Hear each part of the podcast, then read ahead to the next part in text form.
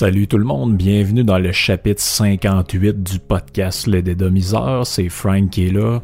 Comme d'habitude, j'espère que vous allez bien euh, malgré euh, toutes les circonstances. Donc, euh, c'est sûr que comme je le dis assez souvent, le podcast c'est quelque chose qui est un peu intemporel, mais tu sais pour les comme pour le dernier podcast puis pour probablement les prochains d'ici est-ce que la situation de tout le monde se, se, se remette à la normale si normal il y a j'essaie de, de, de, vous proposer du contenu qui sort de l'habitude, donc je tente pas de vous casser les oreilles avec euh, des trucs lourds puis des des affaires plus théoriques qui euh, qui tu sais je je sais pas si c'est vraiment le temps de réfléchir, tu sais en ce moment notre cerveau est comme un peu sur pause. Puis euh, ça va nous amener probablement qu'il va avoir l'année qui va suivre va être l'occasion de multiples réflexions tu sais, sur le, le rôle de l'État, euh, le rôle de la santé publique, jusqu'où en cas d'état d'urgence on peut amener des, des politiques qui sont limite dictatoriales pour euh, en tout cas de privation de liberté. Euh, le rôle du chef de l'État qu'on redécouvre d'une certaine manière. Hein, on a l'impression d'habitude que c'est une espèce de bouffon qui est là pour faire aller faire un débat une fois de temps en temps, puis appeler à radio quand c'est le temps de vanter son programme, puis son bilan mais finalement on se rend compte que ces gens-là ont un rôle à jouer puis que finalement les élections c'est pas euh, c'est pas une joke là c'est pas une joke puis ah ouais j'ai voté pour lui il me faisait rire ou ben j'ai voté pour elle elle a de l'air fine c'est ce genre de considération là je pense qu'on je pense qu'on va y repenser dans l'avenir à qu'est-ce qu'on fait de de notre vote, si on va voter, si on va pas voter. Euh, vous êtes quand même quelques-uns qui m'ont demandé de réagir sur toutes sortes de, thèmes qui ont rapport avec l'actualité.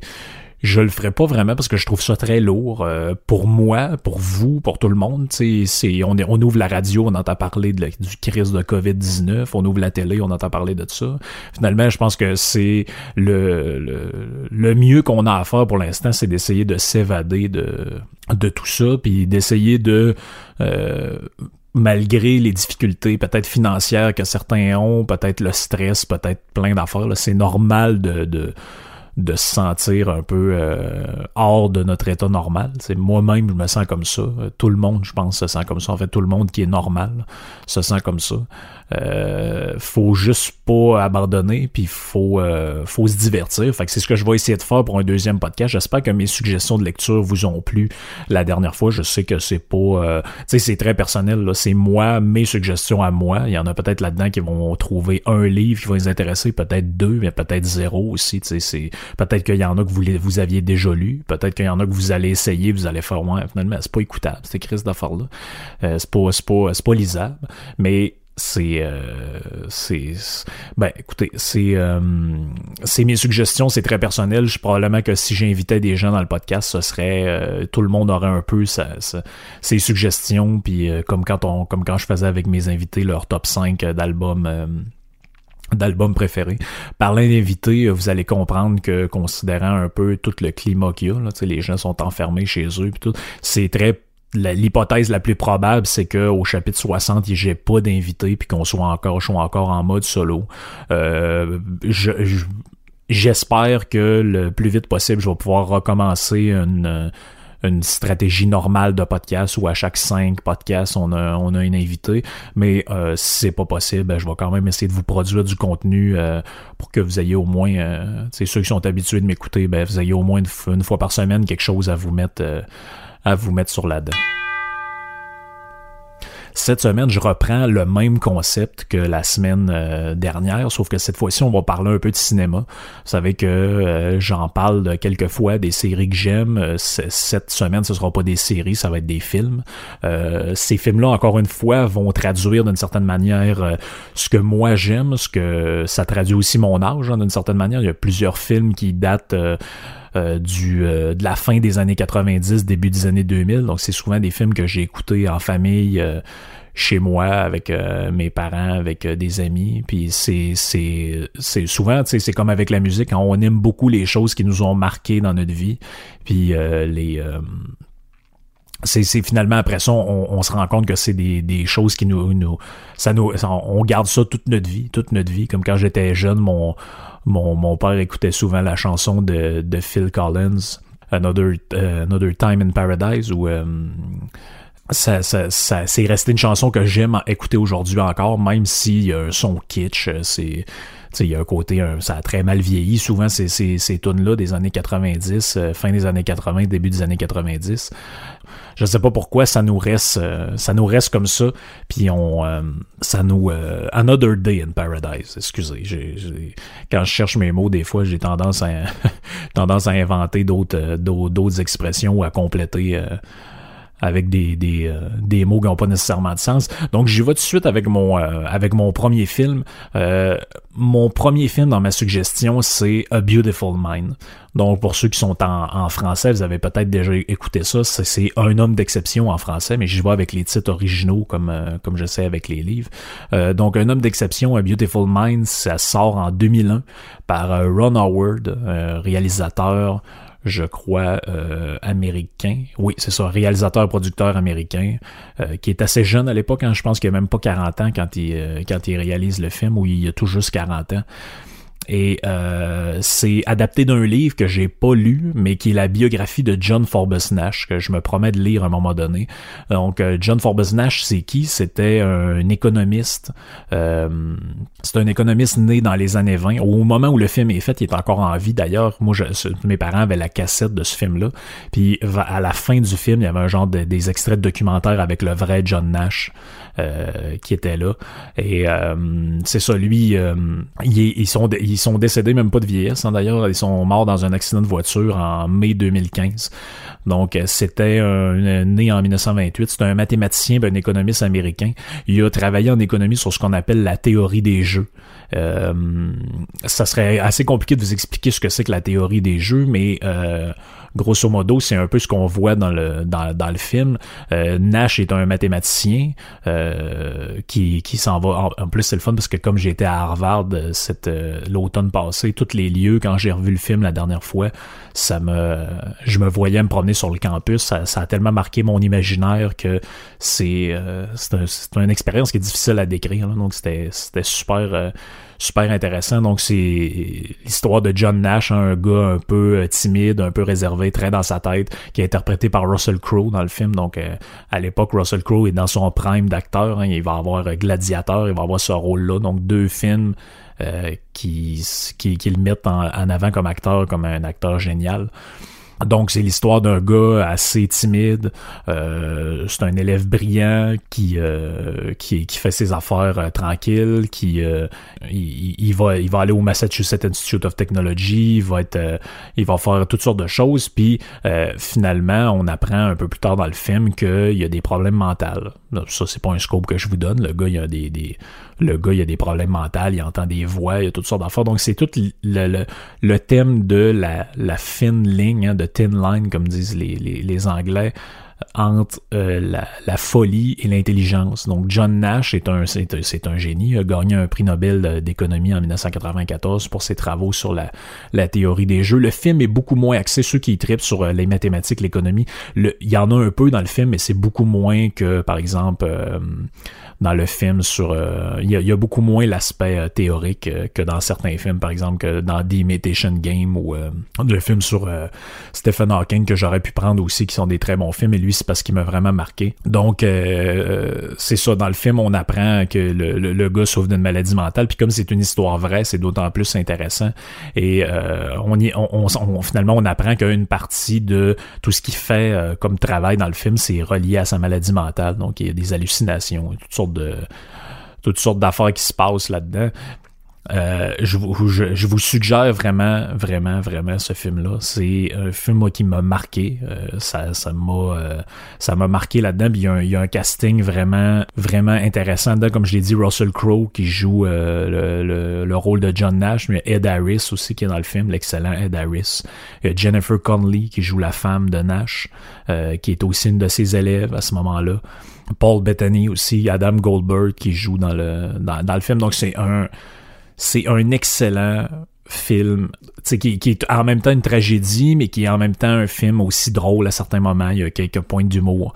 Euh, au niveau de la critique, c'est sûr qu'il y en a qui ont dit que euh, c'est un peu roman. Évidemment, c'est un peu romancé. Donc on, on euh, d'une certaine manière, il y a des affaires qui sont inventées là, là-dedans. Là. Il est pas, euh, John Nash faisait pas nécessairement tout ce qu'on prétend qu'il fait dans le film, mais euh, grosso modo, apparemment que c'est assez, c'est assez, euh, comment ça, c'est assez fidèle à la biographie de John Nash lui-même, qui est un personnage, comme je disais, assez important de l'histoire de l'économie.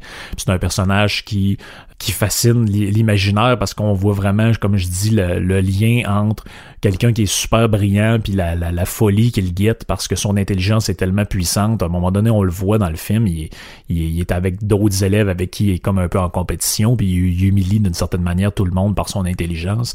Mais en même temps, il est très maladroit, un peu comme on s'imagine Einstein qui avait de la misère à s'habiller. D'ailleurs, on sait pas si c'est vrai, toutes ces anecdotes-là. Mais tu sais, lui, il est très malhabile. Euh, il va voir euh, des filles puis il leur parle de manière très directe. Genre, il y a une scène très drôle où il dit euh, J'aimerais qu'on ait un échange de fluide ou tu sais, je sais plus trop comment il formule ça, mais c'est typique des gens tellement intelligents ont aucune euh, c'est comme s'ils ont aucune capacité sociale euh, d'interaction normale. Donc je vous le suggère vraiment A Beautiful Mind euh, sorti en 2001 par Ron Howard.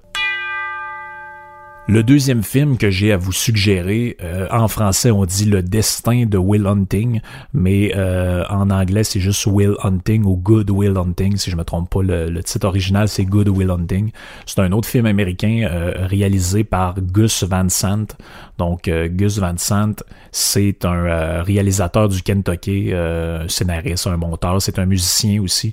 il a vécu à Portland une partie de sa vie dans l'Oregon et il s'est fait connaître pour une série de films quand même qui ont eu euh, un certain succès. Mais euh, ce film-là, d'après moi, c'est le, le, plus grand film de sa vie. C'est euh, dans le film d'ailleurs, c'est un ça met en vedette Matt Damon et Ben Affleck et aussi Robin Williams qui joue dans le film. Donc c'est un ça a gagné un Oscar en 1998 puis ça a remporté en fait, le film a été nommé neuf fois aux Oscars, puis ont remporté deux récompenses. Euh, c'est un, euh, c'est un film pour moi génial qui a marqué mon enfance. Je l'ai vu quand j'avais, quand je, quand c'est sorti, j'étais assez petit, je comprenais pas tout, mais plus je le réécoutais, plus vieux quand je l'ai réécouté, je comprenais d'autres choses. Donc c'est l'histoire. Euh, si on, on, on, fait un, ça, ça ça ressemble beaucoup au film précédent, hormis qu'il n'y a pas l'aspect de folie là-dedans. Donc Will Hunting, c'est qui? C'est une espèce de jeune homme qui a eu une vie très difficile, qui reste dans la dans une maison délabrée du sud de Boston, donc sur la, la, rive sud de Boston.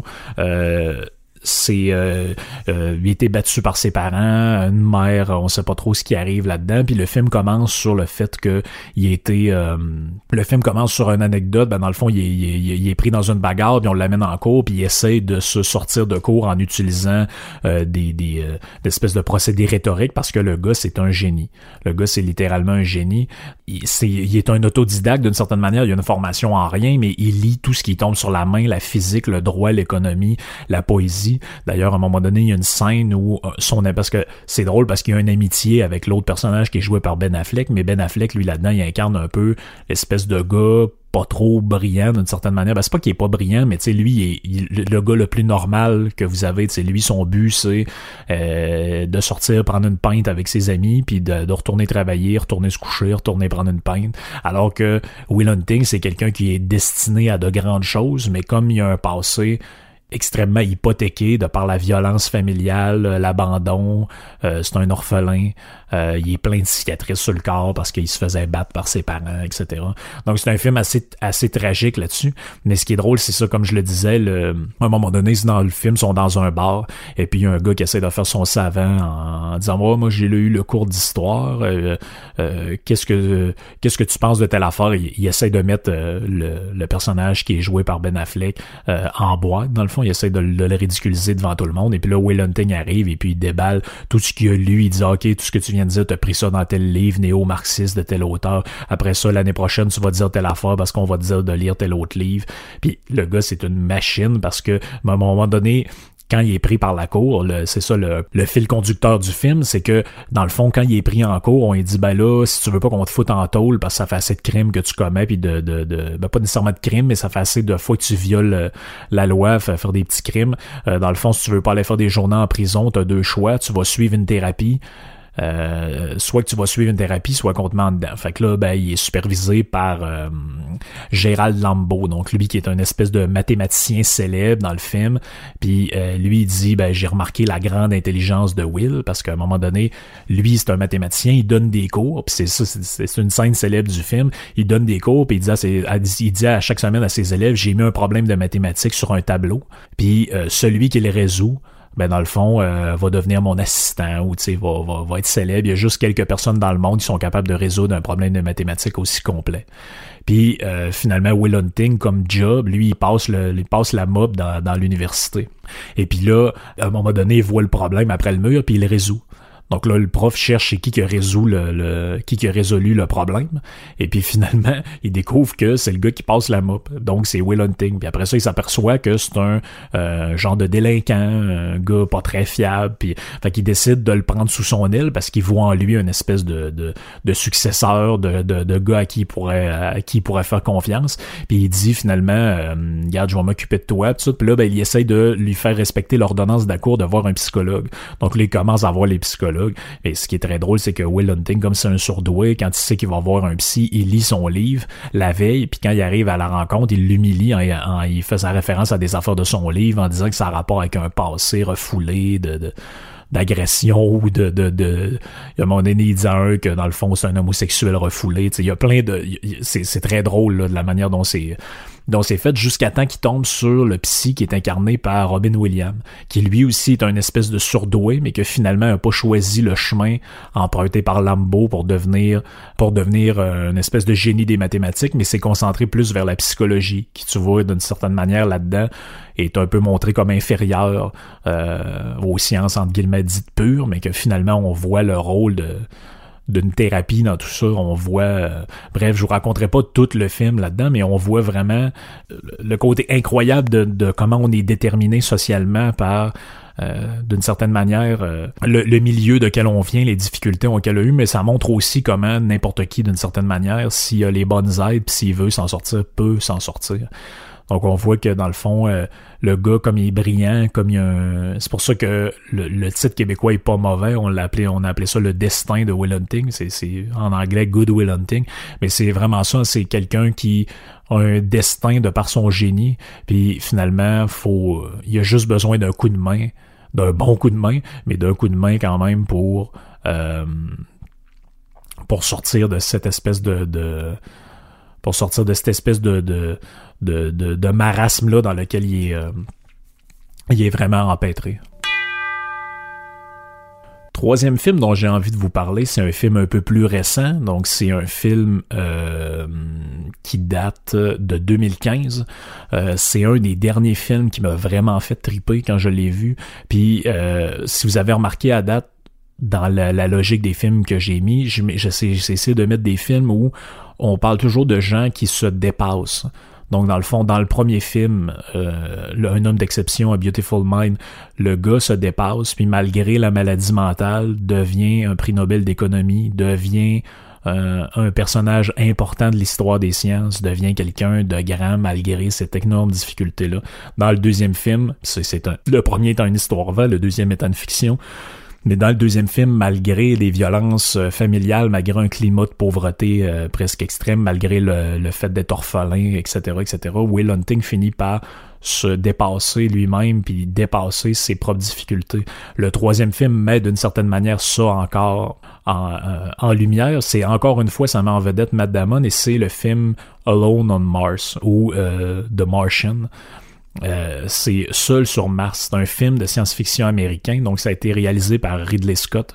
Donc, Ridley Scott, c'est un producteur qui a fait beaucoup, beaucoup, beaucoup de choses. Alien, Blade Runner, Legend, Gladiator aussi, dont j'ai failli prendre dans, ce film-là. Il a fait Hannibal, il a fait American Gangster, il a fait Robin des Bois, il a fait Prometheus, il a fait Covenant. Ridley Scott, c'est un, pour moi, des meilleurs réalisateurs qu'il n'y a pas. C'est un Britannique, celui-là. Euh, écoutez, c'est que pratiquement que des succès qui, a, qui, a, réalisé. The Martian, ben c'est euh, c'est adapté du roman de science-fiction de l'auteur américain Andy Weir. Moi, j'ai pas lu le livre. Ma blonde a lu le livre. Apparemment que c'est un film génial, surtout pour ceux qui euh, aiment la science. Donc, euh, dans, le, dans le film, on voit un peu cet aspect-là, dans, dans le fond, l'aspect scientifique du fait d'être sur euh, d'être pris parce que vous l'avez compris, le seul sur Mars, pour ceux qui l'ont pas vu, c'est l'histoire de une mission spatiale américaine qui débarque sur Mars, on installe une espèce de petite base, euh, on fait des affaires, puis finalement il arrive un problème, l'équipage doit s'en aller et on pense que euh, l'acteur joué par Matt Damon est mort et on le laisse euh, sur Mars pendant que le vaisseau décolle et il se réveille puis il se rend compte qu'il est seul sur Mars. Et puis là, ben, il y en a pour des mois et des mois à attendre avant que quelqu'un vienne le chercher. Donc, c'est. Euh, c'est. euh, puis, même pas sûr que quelqu'un va venir le, le chercher. Donc, c'est un film vraiment, vraiment, vraiment troublant parce que ça m'enseigne cette fois-ci l'isolement, parce qu'en ce moment, tout le monde vit d'une certaine manière un genre d'isolement. Euh, mais vous n'êtes pas seul, vous avez les médias sociaux, vous avez plein d'affaires. Mais lui, euh, là-dessus, il est seul au monde. J'aurais pu prendre aussi le film avec Tom Hanks, là, où il est sur une île, mais seul sur Mars, ça met vraiment... ça met vraiment en ligne la, difficulté qui est là-dedans. Puis lui, ben, dans le fond, dans, ce qui est intéressant là-dedans, c'est que c'est un espèce de botaniste de formation là-dedans, lui, euh, en travaillant sur la, la, NASA. Donc, il réussit à cultiver des pommes de terre à l'intérieur de son habitat, un genre de, de construire une espèce de, de de dôme euh, qui euh, ben dans le fond son espèce de de, vaisseau c'était euh, c'était fait pour assurer la survie de six personnes pendant 30 jours. Donc là il dit ok je suis seul donc je peux survivre pendant 30 jours. Puis là ben après ça faudrait que faudrait que je, je puisse cultiver moi-même mes affaires. Donc là il sert de la merde des équipes de, qui, ont été créées par l'équipage avant de partir pour faire une espèce de, de compostage. Puis là ben il se passe toutes sortes d'affaires là-dessus, mais apparemment que dans le livre, sur le plan scientifique, c'est vraiment mieux que dans le film, parce que dans le film, c'est expliqué de manière très euh, très sommaire. Là. Dans le fond, on dit, bon, ok, là, on va, je vais faire telle affaire, si j'utilise l'azote avec tel autre, ça va faire ça, ça va faire ça.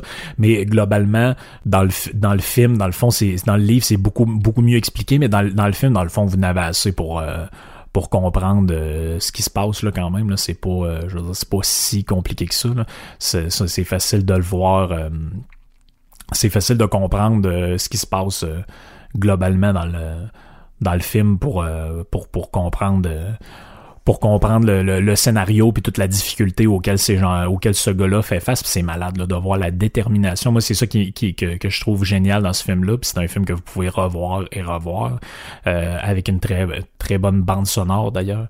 Euh, je sais pas qu'est-ce que ça a fait au box office ce film là apparemment que c'était euh, ben ça a été au Canada aux États-Unis pendant 24 semaines en, salle de cinéma. On parle de de, de rentrée de, de, d'au-dessus de 220 millions pour les recettes du film.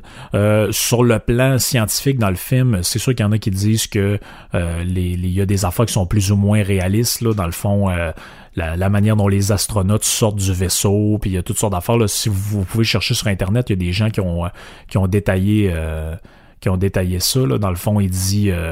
il y, a, la manière dont il, kill, il quitte le sol martien aussi qui est un peu qui est un peu étrange là il dit qu'ils disent aussi que l'automobile, parce qu'à un moment donné, il réussit à trouver une espèce de, de, de char là-dessus qui avait été laissé par une autre euh, exploration, et il dit que dans le fond, euh, la manière dont le, véhicule se promène est plus ou moins réalisme. Bon, ça, ça, ça revient un peu. Euh, ça, c'est comme quand vous, quand je dans l'autre podcast, je parlais des livres, quand vous regardez Le Seigneur des Anneaux, par exemple, si vous avez lu les livres, puis vous parlez avec des gens qui ont lu les livres, vont tous vous dire que le film ne respecte pas ce qui est écrit dans le livre, etc. Donc, si vous voulez vraiment avoir le, le vrai côté très scientifique, aller lire le livre.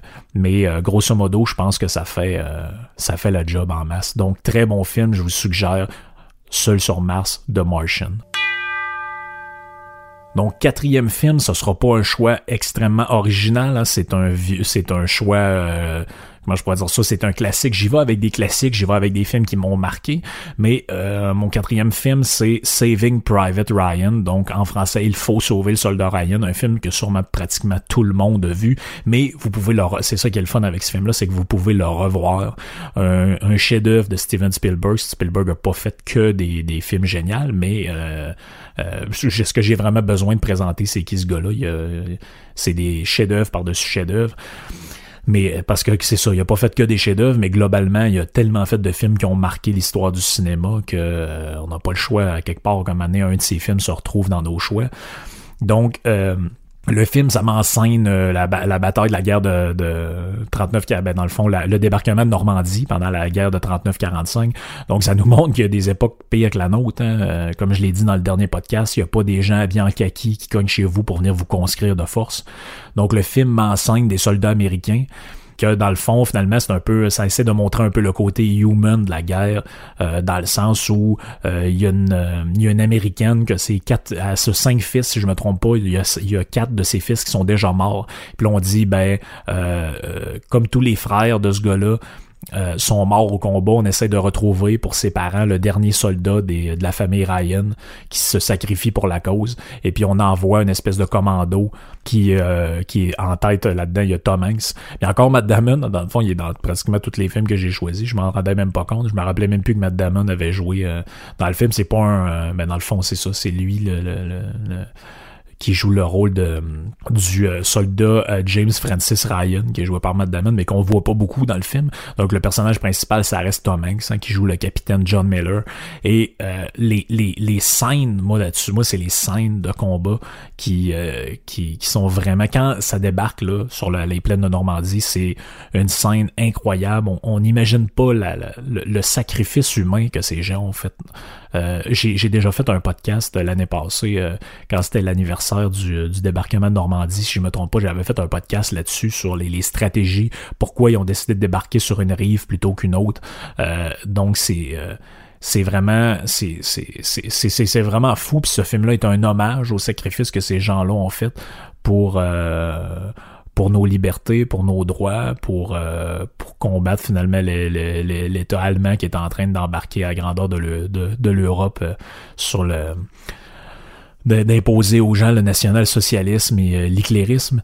Donc c'est un film qui m'a euh, marqué, même je dirais ça m'a pendant longtemps je voyais des flashs des fois de ce film-là, les, les, les bombes qui explosent. Le... C'est un film vraiment euh, c'est un film c'est un, c'est un film écœurant, peu importe ce que vous pensez des acteurs, leur opinion politique en dehors de, du cinéma, on s'en fout. C'est un film euh, c'est, c'est, il y a eu, ce film-là a été nominé pour 11 Oscars, il en a reçu 5, dont l'Oscar du meilleur réalisateur pour Spielberg. Le film est inscrit au registre national du Congrès américain, il est à la bibliothèque du Congrès, et ça dit que c'est un film culturellement, historiquement et esthétiquement important. Donc c'est un des films de guerre les plus importants. J'aurais pu, j'avais pensé au, prendre aussi Stalingrad, qui a été traduit en français par L'ennemi aux portes qui, avec Ed Harris encore, qui met, en scène l'histoire d'un sniper euh, russe. Euh, euh, j'aurais pu prendre aussi le film sur la guerre du Vietnam dont j'oublie toujours le, le, le, le, titre qui est excellent. Mais pour moi, celui-là démontre le, le, sacrifice humain euh, ultime d'aller faire la guerre. Écoutez, c'est moi c'est de quoi que je voudrais jamais vivre, surtout pas une guerre de cette ampleur-là. Quand tu vois les gens débarquer sur les plages remplies de mines avec des euh, des snipers qui les attendent pour lui tirer dessus, puis euh, c'est les, les, moyens de communication avec les, les gros téléphones de l'armée accrochés dans le dos qui ont l'air à peser 75 livres. Donc c'est des, des, des sacrifices humains incroyables que ces gens-là ont fait. Puis on, au moins écouter ce film-là, ça nous permet de nous en rappeler, puis ça nous permet de ne pas oublier ce qui était fait pour nous autres. Le dernier film que j'ai envie de vous suggérer, ça met en vedette encore Tom Hanks cette fois-là, mais c'est un film réalisé par Richard Benjamin, qui est un réalisateur et acteur américain. Euh, mais cette fois-là, c'est du vieux, vieux, vieux Tom Hanks dans le temps où euh, il faisait des comédies. Et ça, c'est un classique que j'ai dans mon enfance, j'ai écouté à chaque année parce qu'il faut finir sur une genre de note de légèreté. Moi, c'est un film qui me fait mourir de rire à chaque fois que je l'écoute. Je sais pas pourquoi. C'est, c'est pas un film avec énormément de jokes, tout ça, mais c'est, euh, ça me rappelle d'excellents souvenirs. Peut-être que les gens qui ont à peu près mon âge, un peu plus vieux, c'est un classique pour eux, un peu au même titre que euh, Maman, j'ai raté l'avion ou euh, ce genre de film-là. Je sais pas pourquoi d'ailleurs, c'est pas un film de Noël, mais on écoutait souvent ça avec mes parents dans le temps des fêtes. C'est le film de Money Pit, mieux connu en français sous le nom de La foire au malheur. Donc c'est c'est un film, c'est un film c'est un film crétin là, puis c'est pas un film euh, génial, super bien fait, puis mais c'est tellement un film puis encore là, ça m'enseigne du monde qui vivent des difficultés. Puis finalement, on se dit, ouais, finalement, je suis quand même chanceux de pas avoir la pio qui, ont, qui ont acheté dans le film. Parce que, bref, le synopsis est pas très compliqué, donc ça m'enseigne Walter, qui est joué par Tom Hanks, et euh, Anna, qui est sa blonde dans le film, puis il cherche, euh, il cherche un, je me trompe pas, lui il est journaliste là-dedans, ou je ne sais plus trop exactement ce qu'il fait, mais il cherche une maison, finalement il trouve une vieille maison qui a de l'air euh, génial, le deal est incroyable, c'est une vieille mémé qui est, qui, qui cherche à se débarrasser de sa maison parce que son mari est mort, mais en apparence la maison est géniale, ils ont un terrain immense, mais finalement c'est vraiment, comme le dit le titre français, une foire au malheur. Euh, la baraque est décrissée. Il y a rien qui fonctionne. À un moment donné, il prend son bain dans le bain, mais le bain tombe jusqu'au sous-sol, traverse deux étages. Euh, le moment donné, le feu prend dans le mur parce que l'électricité a été mal faite. C'est c'est incroyable. Le, le, si vous voulez décrocher, là, les autres films, il y a un côté un peu plus sérieux, il y a un côté introspectif d'une certaine manière. On se demande, euh, on se demande euh, si euh, comment je pourrais dire ça, ça nous fait réfléchir est-ce que notre vie est si pire que ça finalement là, quand on se compare euh, avec ça. Mais là-dedans c'est vraiment un film pour sortir euh, d'un espèce d'état de morosité si vous filez pas si vous écouté ce film là ça se trouve sur internet là si ça se trouve c'est peut-être sur YouTube je sais pas mais tu sais ça se trouve j'ai pas besoin de vous expliquer comment marche le streaming même peut-être qu'il y en a sur peut-être même c'est sur Amazon Prime ou whatever j'ai pas vérifié avant. Mais bref tous les films que je vous ai nommés c'est pratiquement des films que les gens ont en DVD chez eux ou euh, peu importe. Donc La Foire au Malheur, je l'ai réécouté, je pense, il y a 2-3 ans. C'est euh, c'est un film qui me rappelle des souvenirs, ça me rappelle l'enfance, ça me rappelle vraiment euh, ça me rappelle le, le, le, la légèreté de quand on est en famille puis on rit des un peu comme quand on écoutait des drôles de vidéos pour ce, ce, ce, genre de choses là donc c'est un film génial pour changer d'air pour changer d'idée. J'ai cherché pendant quelques jours une comédie auquel je pourrais vous, vous renvoyer pour laisser. Puis là je me suis dit bon je prends un genre d'American Pie ou de 40 ans et encore plus saut ce genre de film un peu un peu vulgaire un peu drôle qui fait du bien. Ça peut être bon aussi. Vous pouvez y aller là-dedans. Mais ça je pense que c'est ça permet en plus c'est très très drôle parce qu'on est habitué de voir Tom Hanks dans des films très sérieux. Euh, euh, le film sur euh, Captain Phillips, le film sur l'avion qui, qui, doit atterrir en catastrophe, le code Da Vinci. On est habitué de le voir dans des affaires, mais ça, c'est drôle de voir le genre de jeune Tom Hanks qui a de l'air un peu abruti avec les cheveux dans les airs. en fait, on dirait que c'est un peu Forrest Gump qui ajoute la maison. Euh, c'est vraiment un film que je vous suggère si vous l'avez jamais vu, si vous l'avez déjà vu, revoyez-le, vous allez vous allez le voir avec un, un, un œil différent, puis une légèreté différente, puis euh, vous m'en redonnerez des nouvelles. Donc, euh, je, suis content d'être de, là pour pouvoir vous produire un peu de contenu. C'est des podcasts un peu plus décousus, je m'en, je excuse. Des fois, je, je peux paraître un, peu moins structuré qu'à l'habitude, mais j'essaie, c'est, c'est important de changer l'air puis de faire des affaires moins, euh, moins théoriques. Là, ça ne tente pas. C'est pas le temps que je vous parle d'un livre compliqué ou de, d'un manifeste. Euh, euh, sur une idéologie quelconque. On fera ça quand on retournera dans nos, nos pantoufles. Puis euh, inquiétez-vous pas, j'en ai des sujets, puis j'en ai des idées, puis c'est pas ça qui manque. Donc euh, on, se tient au courant par email comme d'habitude, frank.radiopirate.com ou sur Twitter, Frank Dedomiseur. Pas, pas de problème à m'écrire et à m'envoyer des suggestions. Entre-temps, j'espère que tout le monde se porte bien, puis on se revoit dans un prochain podcast. Ciao!